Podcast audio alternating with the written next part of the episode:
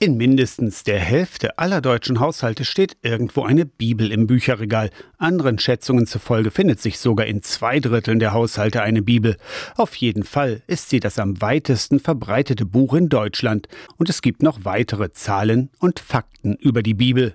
Die ältesten Schriften in der Bibel sind 3000 Jahre alt. Sie wurde mindestens teilweise in zweieinhalbtausend Sprachen übersetzt.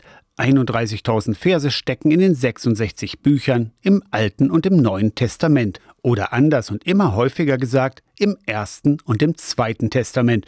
Warum diese andere, neuere Formulierung erklärt Pfarrer Kurt Exner aus Harzgerode. Bei uns ist immer alt ist alt und das Neue hat das Alte überholt. Das ist leider auch lange Wirkungsgeschichte gewesen. So aber ist es nicht gemeint. Bei Testament denken viele zunächst ans Erben und Vererben und das trifft es eigentlich auch ganz gut. Ein Testament ist zunächst mal eine Willensbekundung. Man spricht ja auch vom letzten Willen. Theologisch geht es um Gottes Willen. Dann gibt es den ersten Willen Gottes, so könnte man es sagen. Da geht es um dieses erwählte Volk Israel, jüdisches Volk, Hebräer. Das Neue Testament. Das Neue daran ist, dass der Wille Gottes, also mit allen Menschen zu leben, in Kontakt zu sein, die Aufweitung auf die Welt. Das ist das Neue, das Zweite. Im christlichen Verständnis geht es also nicht um eine Abspaltung vom Alten. Das Alte oder besser gesagt das Erste Testament bleibt auch für Christen ein Ratgeber und stärkt das Miteinander der Religionen. Erstes und Zweites Testament, da würden wir mit unseren jüdischen Mitgeschwistern mehr im Einklang leben. Aus der Kirchenredaktion Torsten Kessler.